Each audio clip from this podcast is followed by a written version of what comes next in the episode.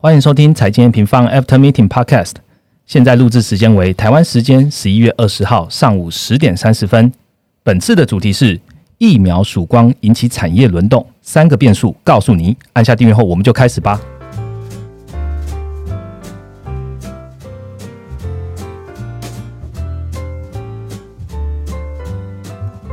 Hello，大家好，我是财经平方的 Roger。嗯，这一集节目一开始呢，我们想要先跟大家介绍，也是一间跟 M 方一样很棒、很努力的新创哦。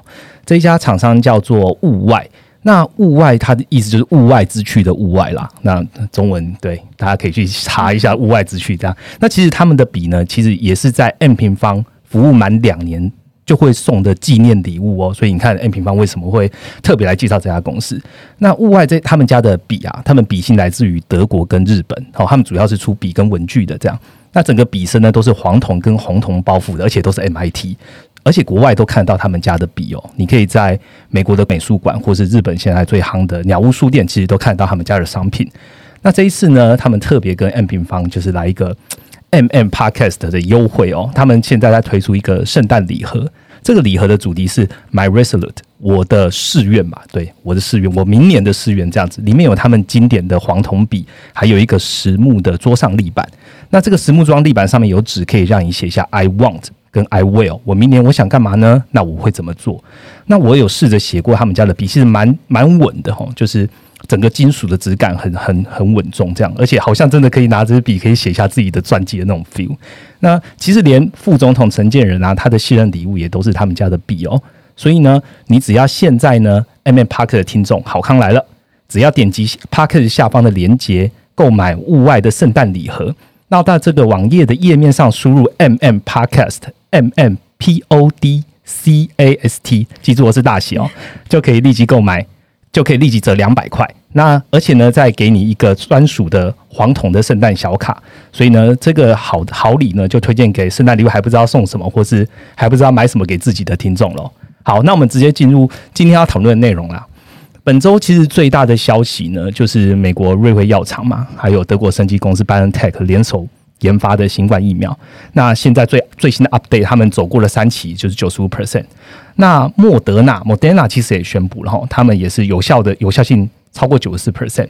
那连录制的今天的早上啊，在牛津的疫苗也宣布第二期有九十九十九 percent，包含的老年人都可以测出有效的抗体，疫苗看起来真的看到曙光了哈。但在疫苗出现跟各经济体开始进行局部的减灾互相拉扯，会造成什么样的板块产业的轮动呢？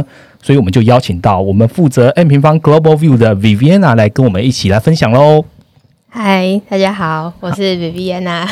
Viviana 是第一次来我们的 Podcast 对吗？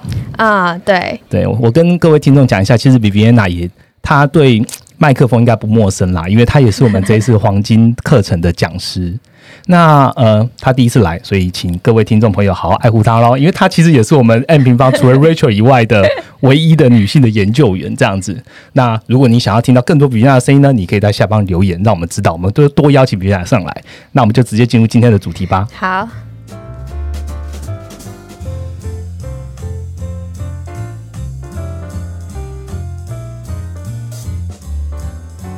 好，我们直接进入第一个主题喽。那我们来特别针对疫苗的部分呢，来进行呃 M 研究员的解析。呃，跟各位听众朋友讲一下，刚刚讲到的 Pfizer，它是叫辉瑞哈。刚刚讲对，是辉瑞，大家记住啊。那今天我们着重在这两款疫苗的成效跟时程。其实大家都隐约应该有听到，现在进展最快的就是这两家，而且他们使用的方式就是核酸疫苗。那核酸疫苗到底是什么呢？我们请 B B 来跟我们分享一下吧。嗯，核酸疫苗其实。虽然我不是专家，但是 稍微解释一下，就是它跟传统疫苗不一样的地方在于，传统疫苗它其实是有点像是培养一个类似病毒的蛋白质，嗯，就是例如说没有副作用的病毒，然后把这个蛋白质打到你的身体里面，让你的身体可以。去产生抗体，然后去对抗真正的病毒。嗯，但是核酸疫苗就是刚刚讲到说制造抗体的这个过程中，它其实是需要透过核酸，就是 RNA 来进行制作这个抗体。然后核酸疫苗的话，它就是直接把这个 RNA 打到你的身体里面，让你的身体直接来开始制造抗体。所以它其实少了前面的这样就是蛋白质蛋白对对这个步骤。所以核酸疫苗它其实有几个优点，跟传统疫苗比起来，就首先它的制程是比较快的，因为像刚刚讲的，它省略掉前面把蛋白质打到体内的动作，对，它是直接把 RNA 打到身体里，直接告诉你的身体怎么去产生这个抗体。嗯，然后的呃第二个话就是说，它的人体的细胞使用率是比较高的，嗯，因为它。如果你是打蛋白质到体内，它可能会产生不必要的抗体，就是不是针对这个病毒的抗体。嗯，再来就是它安全性也比较高，因为它你的身体就没有接接触到来自外来的蛋白质，对对对，就没有所谓就是相容性的问题。还有就是有人可能会对蛋过敏，好像也 也没有办法使用。对，然后所以这一次的核酸疫苗其实算是史上。一个很大的突破，因为以前 都没有疫苗是采用这种方式。对，其实，在我们十月跟 M N 用户，就是谢医生的直播里面也有提到了，就是这个核酸疫苗目前在 COVID nineteen 之前呢，都是在研究阶段的疫苗，但是因为这次的肺炎加速了这个疫苗生成，全球都在很多的企业就开始把原本这研发 face 的疫苗呢，开始去做更加速的。研发跟是发展，所以才会到现在的 Phase 三的结果这样子。所以未来可能会用利就利用这种核酸疫苗，会用在更多癌病毒的疾病身上。所以呢，欢迎有兴趣的听众再点击我们下方的 link，一起来听一下我们谢医师的直播。好，那继续好了。核酸疫苗我们一直在讲的是呃有效性，语言娜到底怎么看的有效性？呃，像上个礼拜就是一直听到像是 Moderna 或者是 Pfizer 什么九十趴、九十四点五趴、九十五趴，就是硬要高出零点五趴，要比高就对了。对，那这个几趴到底是什么意思呢？其实像呃，举 Moderna 为例，它的有效性是九十四点五趴，嗯，这个趴数就是代表说你打了这个呃呃疫苗进去之后，你可以降低九十四点五趴的感染率。的意思，那其实这跟他们试验的这个过程流程是有关系的。那 我稍微举个例子，就例如说以 Madonna 为例，它的这整个试验 Phase Three 的这个试验，它的试验者是三万人，嗯，然后三万人他们就拆成一点五万人是打疫苗，嗯，然后另外一点五万人是给他们是打安慰剂，是，然后在这两个群体里面有打疫苗的人出现五个确诊，嗯，然后。另外一个打安慰剂的这个 group 里面是出现九十个确诊，是，所以等于说有打疫苗这边的感染几率是一点五万分之五，是，那另外一边就是一点五万分之九十，嗯，那这两个比率下降的呃那个趴数到底是多少？就是所谓的有效性。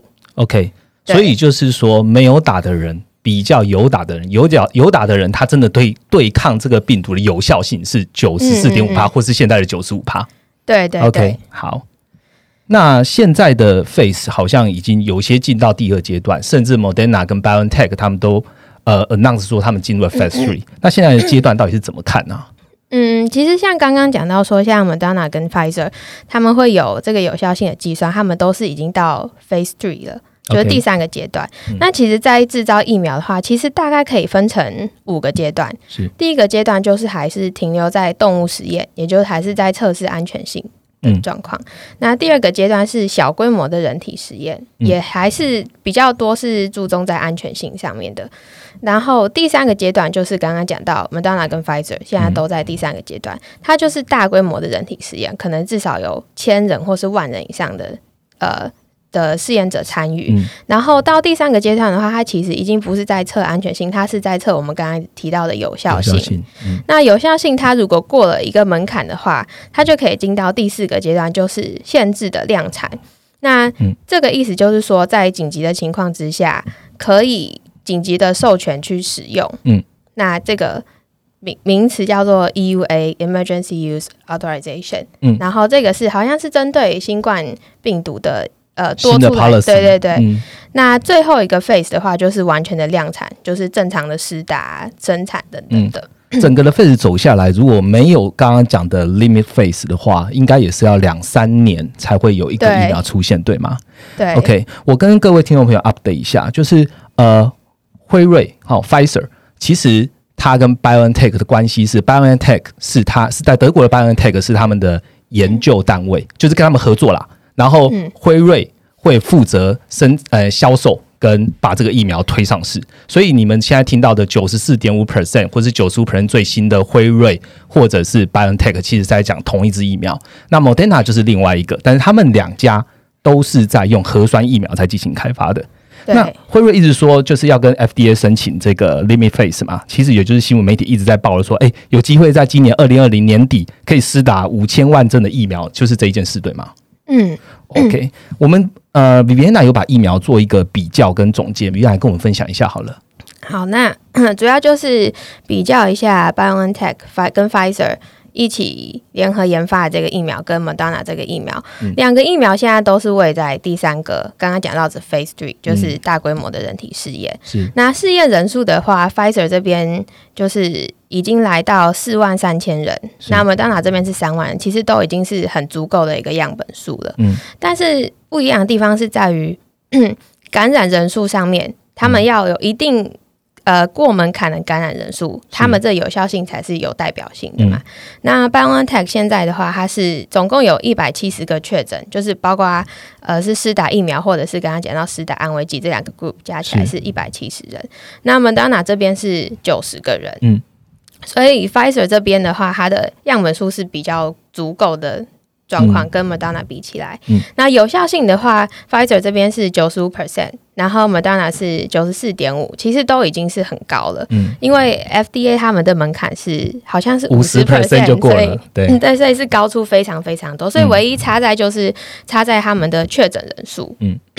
刚刚讲到 Pfizer 是一百七，Moderna 是九十嗯，一百七其实是已经过了 FDA 的那个门槛，嗯。但是九十还没有，是。所以现在两个疫苗比起来的话，Pfizer 它的进度感觉是比较快快的，嗯。但是也也很难说，因为它上个礼拜呃本来也是九十四个确诊而已，嗯然后他过了四五天，他就马上就是进度就很快，所以也很难说下个礼拜会不会 Moderna 又有新的消息出来。嗯对，那现在的话，Pfizer 他是说他在数日内就会去申请这个限制量产，对嗯 EUA 的一个。的做一个申请，那其实两支疫苗市场预期都是会觉得在年底之前就可以从 Phase Three 移到下一个阶段了。嗯，好，那比较完，帮我们做个总结吧。所以其实说，呃，疫苗现在的进程其实。已经比之前在听到一些消息什么来的讲，就是已经是更乐观的一个状况。了对对对，嗯但是呃，不过就是说，它其实这个疫苗到要从 Phase Three，然后到 EUA，然后到真的量产，其实它还是有几个问题存在。第一个问题就是，首先是它的不确定性，嗯就是疫苗它的持续性其实还是一件不确定的事情，所以它就算是通过 FDA 的这个标准，嗯然后进到就是 EUA，就是、呃限制量产的这个阶段的话，它其实还是需要一直去被检测的。嗯，好像是还是会有为期两年不断的检测对这个对对对对流程。嗯嗯，那其实如果在这个监测的这段时间，如果刚刚提到的有效性它的数字掉下来的话，嗯其实这个疫苗它也有可能就此就下市了。是所以也也不是说它过了 Phase Three 就完全一定一定没事对对对，一定嗯没事。再来就是说。呃，就算它其实安全性什么的，或是呃持续性都没有问题的话，另外还有个问题就是它的量产的问题。首先就是它呃药厂它的产能有没有办法跟上确诊的速度，是，其实还是呃也是一件不确定的事情。像例如说、Pfizer，它预计今年年底生产五千万剂，然后明年的话，它是预计生产十三亿剂嗯。这样子。但是呢，其实，在一人一个人其实需要打两剂的情况之下，明年对、嗯明年的话，其实它应该只有供应六点五亿人可以试打，所以它其实是没有办法去满足到全球的人对疫苗的需求。是的状况那另外就是说，假设它解决了这个量产的问题，假设它的产能有办法做到这么多的话，嗯第二个问题就是保存跟运送的问题。嗯那其实为什么之前核酸疫苗其实比较少人去做的话，其实它因为它的保存的方式是。呃，要非常的麻烦，对，它要嗯。极低温的冷藏，对。像是 Madonna 它的那支疫苗，它的保存温度是零下二十度，嗯。那 Pfizer 的话就更低，是要零下七十度，嗯。所以要在这么低的一个保存的环境，然后要去送到世界各地对世界各地，其实是 还蛮有挑战性的一一件事情。嗯。对，那呃，其实像市场预期刚刚讲到，就是说预计就是年底之前这两支疫苗都会过 Phase Three，嗯然后呃，像美林美银他们每个月都会针对他们的基金经理人去做调查，嗯就是去预测说他们认为什么时候疫苗会开始量产。其实目前截至到十月的数字是大概有四十 percent 的经理人是预期明年 Q one 的时候疫苗就会出现，嗯。然后就会进行量产的意思，所以其实整体来看的话，疫苗的进展是大致上来说是乐观的。乐观的，嗯嗯，其实跟我们 N 平方就是上个礼拜 Ryan 跟各位听众分享的也是一样哦。二零二零、二零二一的 Q one 应该就会见到疫苗就是正式量产。那刚刚比维娜讲到，我跟我也跟各位 update 一下一些数字，截至十一月二十号，就是我们录录影录音的今天早上呢，美国的单日确诊一日还是在十五万人左右。那这也就是为什么我们在讲量产问题，量产速度跟不上确诊速度一个很重要的原因。嗯那其实关于疫苗呢，N 平方其实我我们老实讲啦，我们其实就不是生物领域的专家啦。那我们也是收集了很多的资讯对，然后然后但我们还是要让所有的听众朋友了解，因为疫苗它跟着经济这影响的关系非常大，尤其是在二零二零年底的时候。所以如果听众朋友有任何在医疗专业或者生物专业的，可以有任何指正，我们都很欢迎，直接在下方留言告诉我们说，哎，你们这边哪里讲错了？我觉得是怎样是对，我们会在下一集的时候立马修正这样子。那下一个主题呢，我们就会告诉你说，疫苗推出了，加上疫情现在好像又有可能恶报，又开始有减灾措施，是否会因为这样的状况呢，影响到产业的轮动？我们下一个主题告诉你。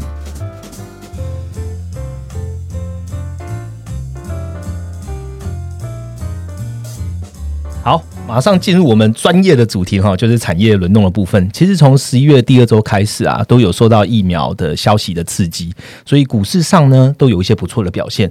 但是呃，各个产业的表现还是有一些微的落差，然后就是有强势股跟弱势股这样子。加上呃，录制时间的前一晚呢，就是加州跟纽约其实又有开始有一些减灾的封城措施的消息出来，这样。所以这部分我想请比亚带我们了解一下，诶，产业究竟会如何动呢？嗯，其实在，呃三月之后啊，其实全球各大经济体的产业板块的表现，其实都比较像是一个 K 型的复苏，对就是强的很强，嗯然后呃弱的就是一路都继续低趴在基期地上，对对。但是其实从上个礼拜开始陆续有一些疫苗出现的消的消息出现之后，其实像刚刚讲到，这一次其实疫苗消息它是比较乐观的，嗯，不知道大家记不记得六月那个时候也有出现一次的，就是呃一些比较弱势的板块有出现，一些回对对对但是那个嗯时候疫苗的进程其实没有像现在就是已经这么接近。嗯例如说刚刚讲到 Pfizer 它的那个数据都已经过 FDA 的标准，嗯所以呃十一月这一次的产业轮动的，就是一些比较弱势股。回升的情况是更明显的。嗯那首先解释一下这个逻辑好了。所以当市场预期未来的预呃的展望是变乐乐观的情况之下，其实就会更有利于像是一些解封概念股，嗯。或者是呃之前比较弱势的区域，嗯。或者是一些比较核心的循环类股会有出现比较好的表现。嗯。那其实从嗯这个月的十年期美债值率来看的话，其实是大幅的拉升，尤其是在十一月十二日，呃那天好像是 Pfizer 的消息出来吧，对，它在十一月十二日盘中就大幅拉升到最高有到零点九八 percent。嗯那这个其实是突破了六月那次的回升，也是四月以来的最高。嗯，那在这样的情况之下，呃，去看这个月以来以来的表现的话，其实先前比较受疫情拖累的产业都是大幅的回升。嗯，例如说 S M P 里面的能源板块啊，工业板块跟金融类股都是大幅的上涨。那能源板块就是涨得最夸张，涨了嗯二十个 percent 这个月以来。那这三个产业也都是在疫情底下冲击最大的产业，也都是属于非常核心的循环性类股。那尤其是像能源和工业。嗯那另外的话，还有刚刚没有提到的原材料类股，也是比较是属于核心的循环类股。嗯，那这个月的涨幅也都有来到十 percent 以上。如果大家有在关注油价的话，也会发现，哎、油价在十一月的时候有一些回回回升这样子，嗯那其实呃，讲到产业这边，就是一些弱势产业的回升，其实也带动了。呃，之前我们也有一直在提到说，不同区域它的股指的组成，嗯像是美台就是都是偏科技股，所以才这么强。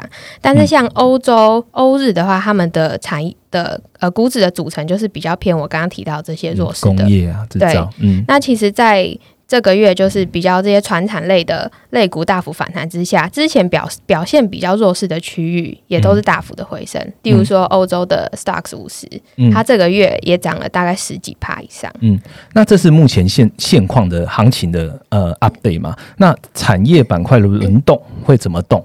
于亚再跟我们分享一下。好，但其实就是市场每次只要看到这些弱势股出现反弹，就会开始炒说，哎，盘块是不是要轮动啊？科技股是不是涨够了，换别人涨了？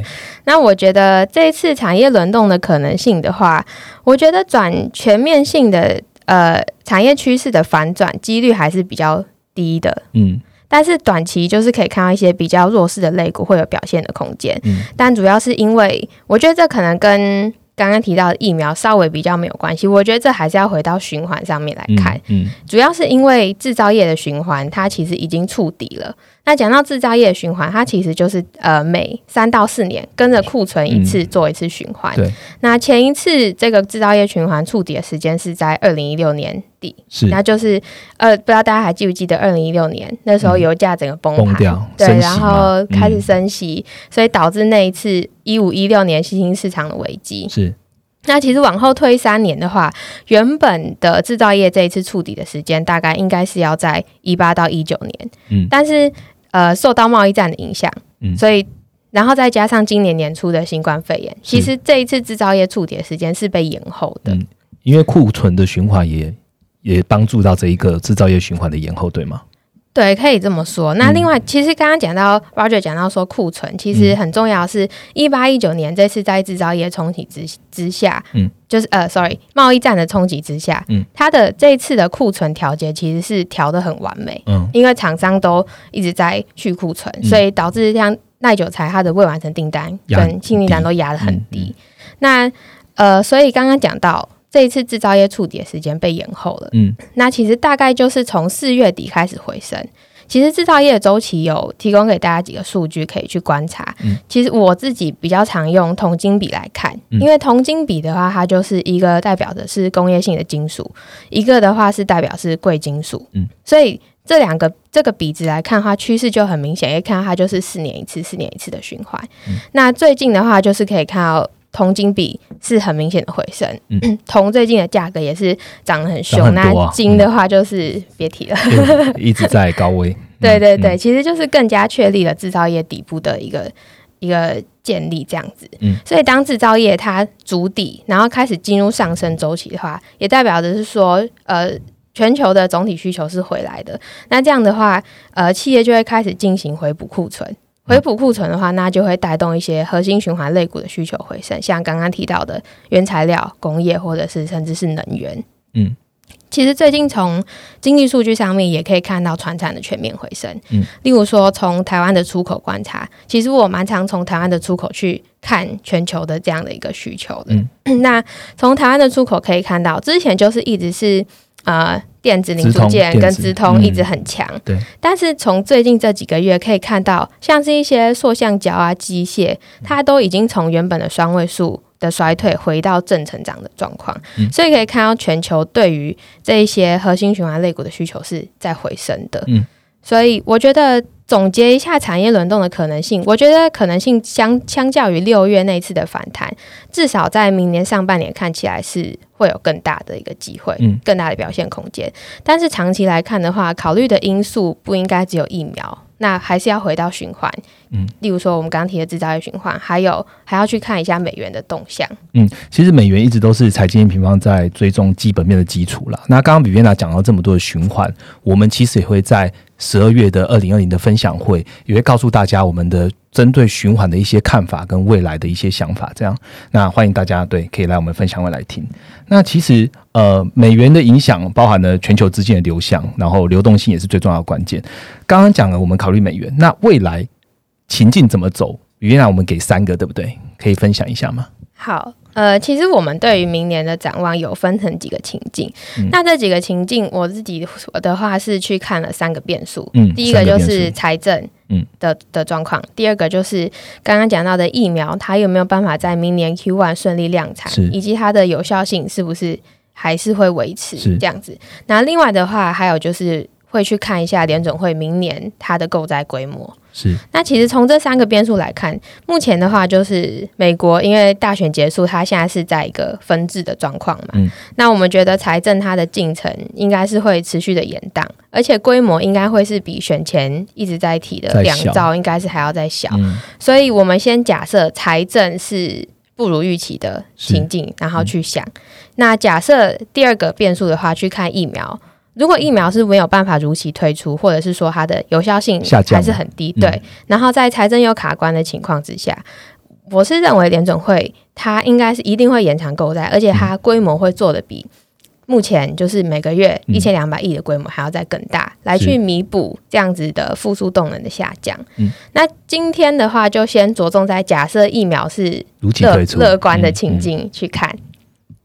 那假设疫苗它是如期推出，而且有效性是像刚刚提到的九十五 percent 嗯这么高，而且没有掉下来的话，那我觉得在这样的情况之下，它是会使得总体需求的回升速度是加快。嗯那长端利率，也就是十年期的公债拉升的速度也会相对的变快。嗯所以这样子来说的话，直利率曲线它呃从平坦转为陡峭的速度也是会很快的。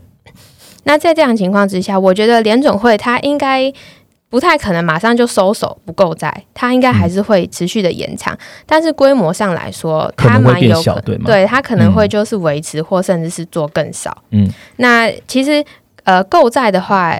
光看联准会这边，其实你还要去跟欧洲去做比较。那欧洲这边的话，几乎是一定会去持续扩大购债债，因为嗯它的通膨现在就是还在零以下，就是很夸张的一个低。所以如果在欧洲扩大购债，然后联总会的规模又开始缩的情况之下，明年美元回弹的几率就会更高了。嗯嗯那我觉得这样子的复苏的一个步调的话，其实可以可以把它定义成是强复苏。嗯。因为就是伴随着前面提到制造业循环的触底，然后在原有的科技的趋势还是强势的指呃的情况之下，嗯。上半年的话，还我觉得还是可以看到像是原材料、工业、能源这些的核心循环类股是有表现空间。嗯。那产业整整体来说的话，就是全产业的回升，嗯。而不是像今年的 K 型的复苏。嗯。那不过也因为这样子，明年上半年我们有一直在提醒大家，明年上半年油价的基期非常非常的低，对，所以在这样的低基期的情况之下，需求又全面回升，通膨风险会会是我们列出所有情境里面最高的。嗯，就回来了，通膨的因素可能就回来了，所以嗯。通膨走的这么快，嗯。然后美元又有可能回升的话，需整个大循环的速度会是走得更快的。了解，所以说，尽管是全产业的回升，我觉得如果是这个情境的话，波动度上面应该也是会比较大。大的，所以在操作的话，就是会需要更小心。嗯嗯嗯，那如果疫疫苗没有如期推出呢？嗯，对，所以如果疫苗没有如期推出的话，像刚刚提到的话，联总会势必是一定要去做扩大购债的可能。那其实就有点像是延续今年的状况。上半年的话，明年上半年的话，核心循环类股还是会有表现空间，嗯但是整体来说，它的表现空间就比较少一点，嗯可能不会像呃十一月看到这种涨幅。嗯那整体来说，通膨风险是相对比较低，循环的话会走比较长。我觉得如果是这个情境的话，股市就会有点像是走缓涨，就是慢慢稳稳的走上去。那如果是前面提到那个全产业复苏的话强复苏，对它嗯就是一个就是走的很急很快的状况。那最糟的状况就是疫苗也没有推出，联准会又缩减购债，嗯，这样的话就是就风险就会 lose 很 lose，对风险就很大了。但我觉得这几率是不高啦。嗯，好，谢谢比比维娜的整理哦。那其实我们很快的跟大家 recap 一下，呃，可能的情境，我们假设一下，如果疫苗如期推出，而且有效性高，那当然我们就要来关注，可能就是整个景气就会变成强复苏。强复苏的话，嗯我们就要来关心美元了，美元会不会美元涨，流动性问题，或者是通膨有可能很强的，也很快的爬升。那这样的话，风险就会加大。那如果呢，我们疫苗没有如期推出，但联总会还是扩大购债的话，其实这样的复苏是比较温和性的复苏。那相对来讲，对于整个景气的循环也会也会是比较健康的。嗯，那最糟的情况就是疫苗没有推出，那联总会还缩减购债，但我们都认为这样的情境几率是小的啦。但对。持续来关注。如果有任何的更新的话我们也会在我们的快报或是呃我们的部落格上面分析给大家听。好那这是我们第二个单元喽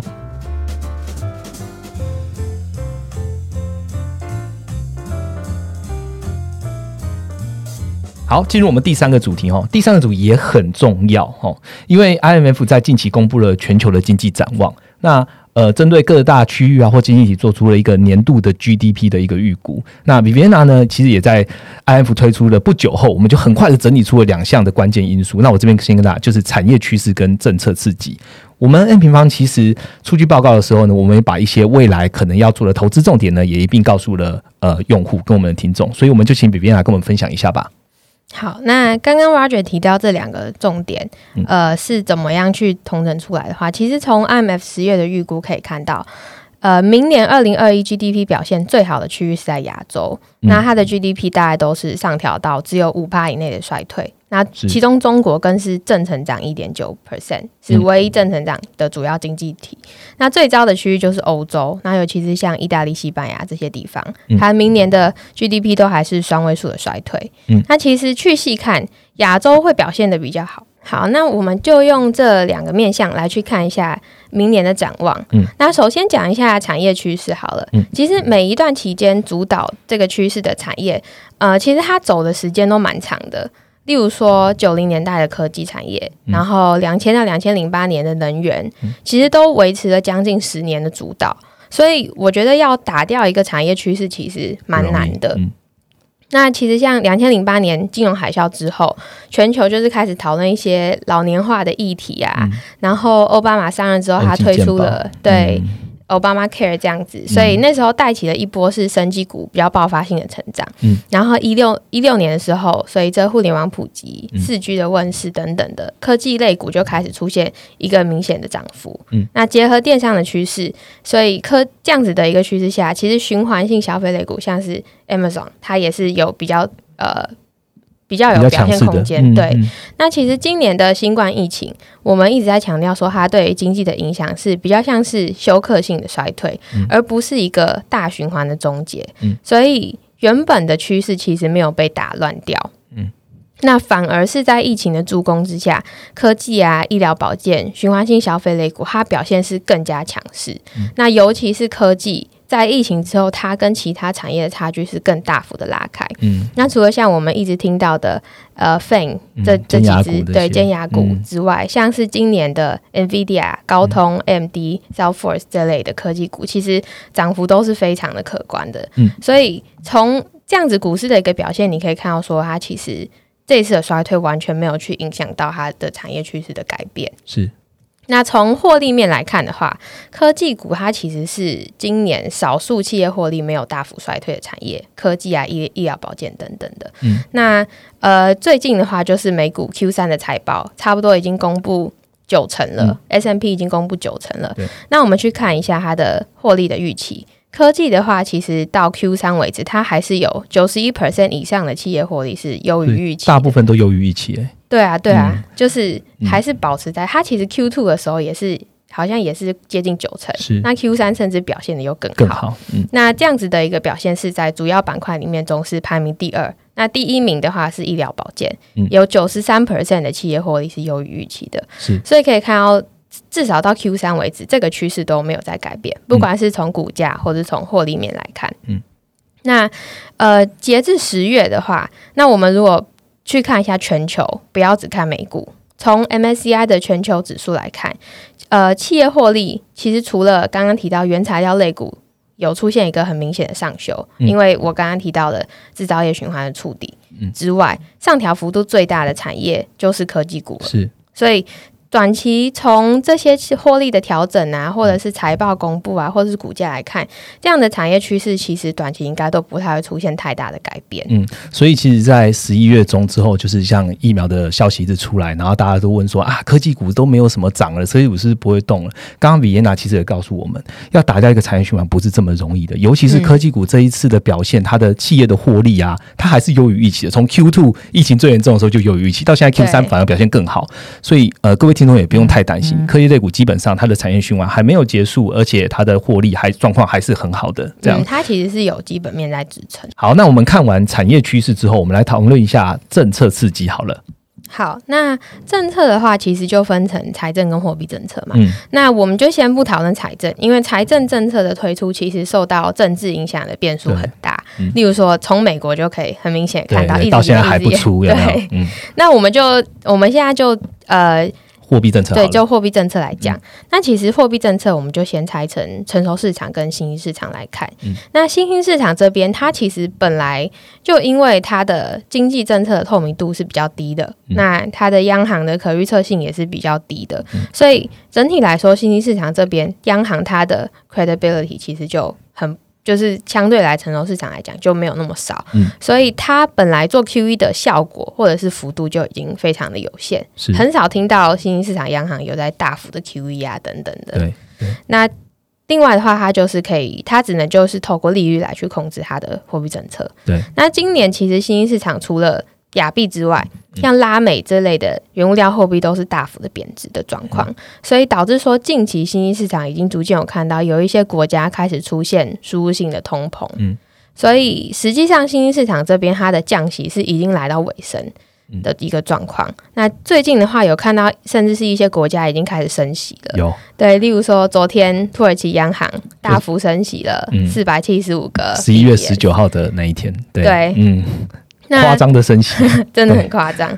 所以其实新兴市场这边它的呃货币政策的空间是比较少的，它央行的压力也比较大。所以明年来看的话，还有空间去做额外的货币政策刺激的话，其实只剩成熟市场。那成熟市场这边政策动作做最大就是联准会跟 ECB。那刚刚提到 ECB，它几乎是一定会扩大购债了。那接下来我们就是去看十二月对联准会，他要讲明年的购债框架到底是会维持一千两百亿，还是更多，或者是更少？嗯，对，这个是接下来我会去很关注的事情。好，那整个 I I F 的报告来帮我们总结一下好了。好，所以整体来说，呃，整理 IMF 对二零二一年各大经济体的 GDP 预测。那我我们去很快的算了一下，明年的。各大经济体的恢复速度，就是哪一个国家最先回到疫情前？那依序排名分别是中国、越南、台湾、南韩、美国。其实符合了刚刚讲到的产业趋势跟政策刺激，因为像呃中国、越南、台湾、南韩，它都是比较偏指数，都是比较偏科技占比比较大的。是。然后其实这几个国家疫情控制的状况也很好。嗯。那再来就是美国，美国的科技占比也很高。然后虽然它疫情的状况很差，但是它的真的刺激是做的最大最大的。是刚刚李燕娜讲到中国、越南、台湾，其实。也都是 N 平方一直在关注的这些亚洲的国家，譬如说中国“十四五”，我们在十一月二十号的时候，我们也推出了中国“十四五”的这样我们一个整体的解析的报告。